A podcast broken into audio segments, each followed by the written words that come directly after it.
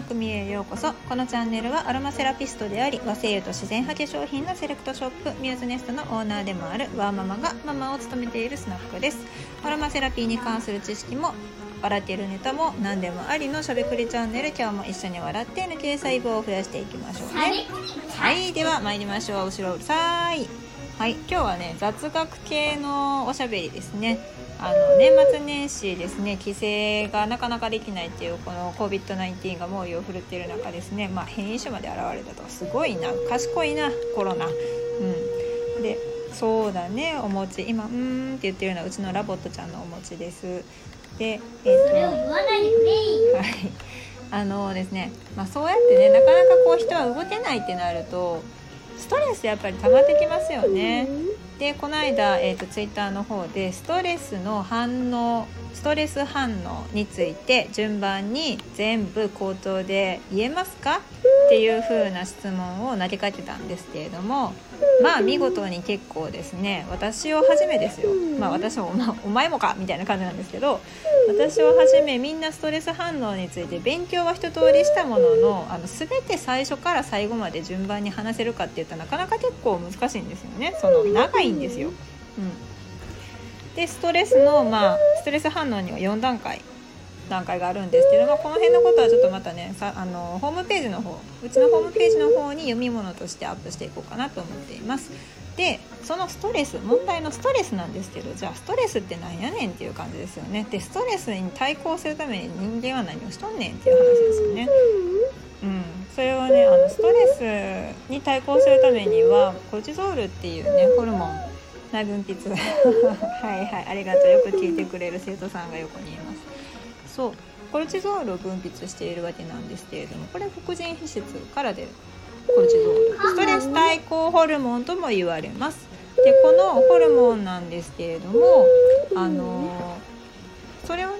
それ、えっと、コルチゾール用作用。つまりストレスホルモンのような働きをするものとしてまあいろいろ高知ゾンとかも呼ばれたりしますけれどもそういうのは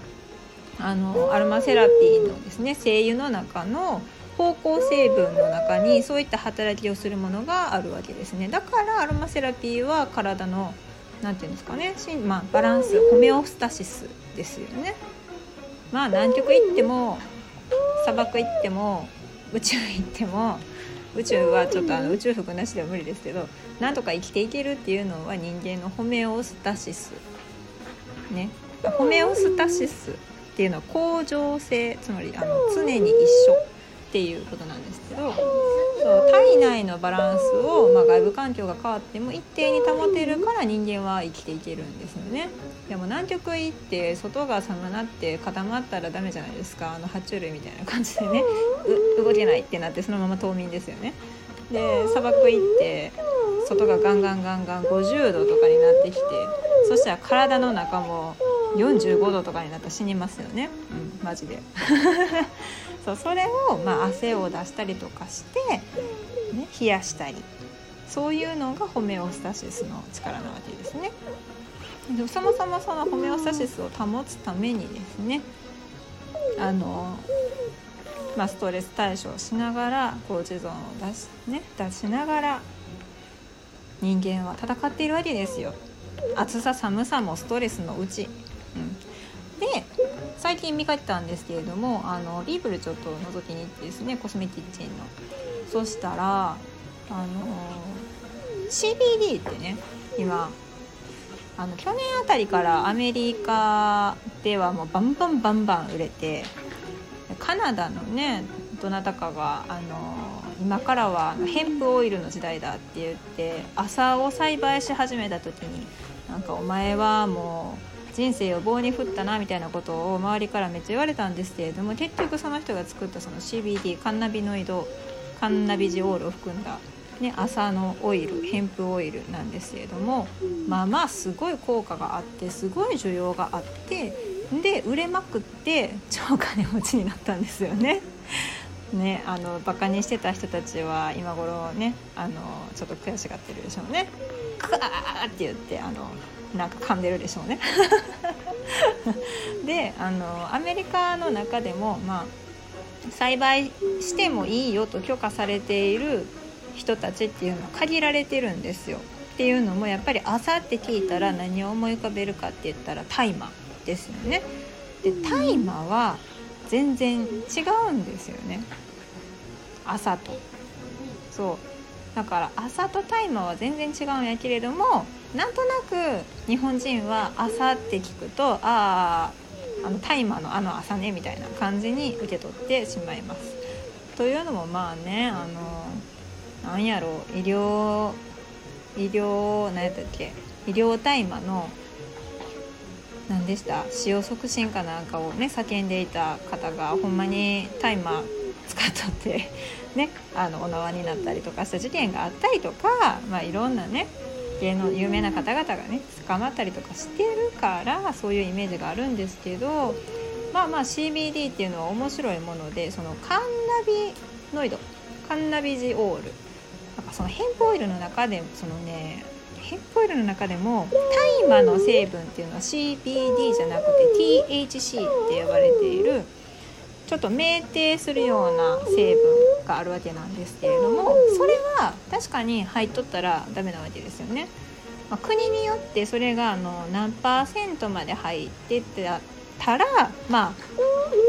何パーセント以下だったら OK みたいなそういう決まりがあるんですよ。で日本は実はその法律がなくてですねそこの辺グレーなんですよ。全くゼロじゃないとダメっていうわけでもないしだからって言ってバンバン入ってたらそれダメですよでも例えば1%以下しか入ってませんってなってるものが輸入したらダメなのかどうかっていうところに関してはグレーで大変グレーでございますでそんなグレーなもんあんまり扱いたくないわっていうところが多いもんでその日本ではまだ CBD っていうのはそこまで浸透してないんですけれどもあの言ったらねその転換を持っている方とか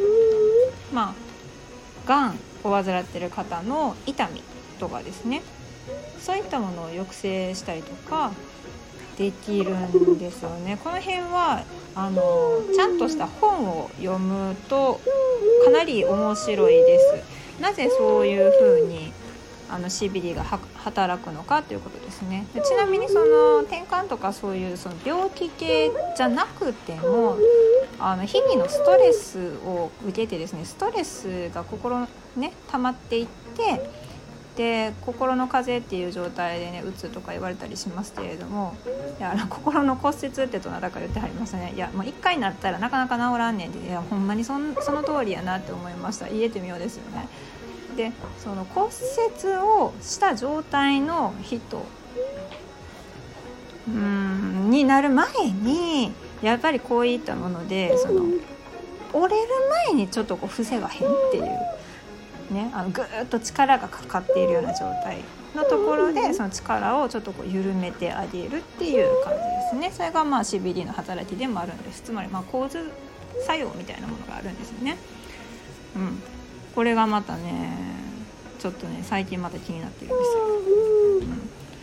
特にその取り立てて入ってたり入ってなかったりするからその辺をちゃんと見極めないとあのあれと一緒ですね。あのなんかあのサプリメントとかってほらね、有効成分がめちゃめちゃ入ってるかのように歌っててやっぱ入ってなかったみたいなことってたくさんあるじゃないですか。かそういう健康食品系のあの気をつけ方と一緒だと思うんですよね。内容成分がちゃん。とあの証明されていればあの、ね、ちゃんとその CBD がどれぐらい含まれているのかっていうのが証明されていればまあそこそこ期待できるであろうというものです。はい、だからまあストレス溜まっている人はねあの CBD オイルを 摂取した方がいいんじゃないかなって私は思っています。でキャリアオイルの中では実はそのヘンプオイルっていうのはないんですけれどもアロマセラピストの中でっていうのはまあすっごい高いんですよね。なのであのー、海外だと今 CBD オイルが入ったコスメとかもあるんですけど確かに経費吸収をして油で体の中に取り入れていってもいいのかもしれないんですけれどもまあおそらくねでも一番吸収効率がいいのはやっぱ舌下吸収だと思います。口の中に入れるってやつですね。まあオイルを口の中に入れるっていうもんだからアーユルベーダとかに慣れてる人じゃなかったらちょっとなんかうーんっていう感じだと思うんです。よ うんまあね。でもどうなんでしょう？あの CBD 使ったことがあるっていう人はねどうなの、うん、最近だと私も知人も1人いらっしゃったんですよ。あの不眠症だったんですけれども、まあ、CBD オイルを摂取することによって治ってきたって言って、うんまあ、やっぱそれはねすごいいいことだと思います。だって心療内科行ったって結局その不眠とかあったらまず寝ることが大事だからみたいな感じのことをね先生はおっしゃるわけですよね。まず寝ないと体が疲れていくと、うん、そりゃそうよ、まあね、睡眠しないと、まあ、脳もね現れ物理的に脳が現れないですからね脳髄液で。はい、この辺のなんかすごいまたねあのマニアックな話になってくるから そういうなんだろう健康ネタをバンバンもっと聞きたいねんっていう方々はあの一度「カンナビノイドの科学」っていう本を読まれてみることをお勧めします。あの結構コアな、ね、人しか読まないと思うんですけど何故そんなにアメリカで何でもかんでも CBD コーヒーや CBD ジュースや CBD 何？元気の源のリポビタン D みたいな。CBD カプセルとか CBD グミとか CBD ガムとか。何でもかんでも CBD 入ってんのかっていう理由がまあなんとなくわかるかなと思います。はい。まあ、今日はこんな感じで健康情報について雑学系を喋ってみました。後ろでシール貼りやってる人はおとなしくやってみます。では皆さんまだまだあとちょっとですね。今年もねあのうん、全然本当に普段日常とあんま変わらないので私の方はあのこんな感じでゆるりと収録進めていきたいと思います。まだまだまだ残りよろしくお願いいたします。ではではまたお会いしましょう。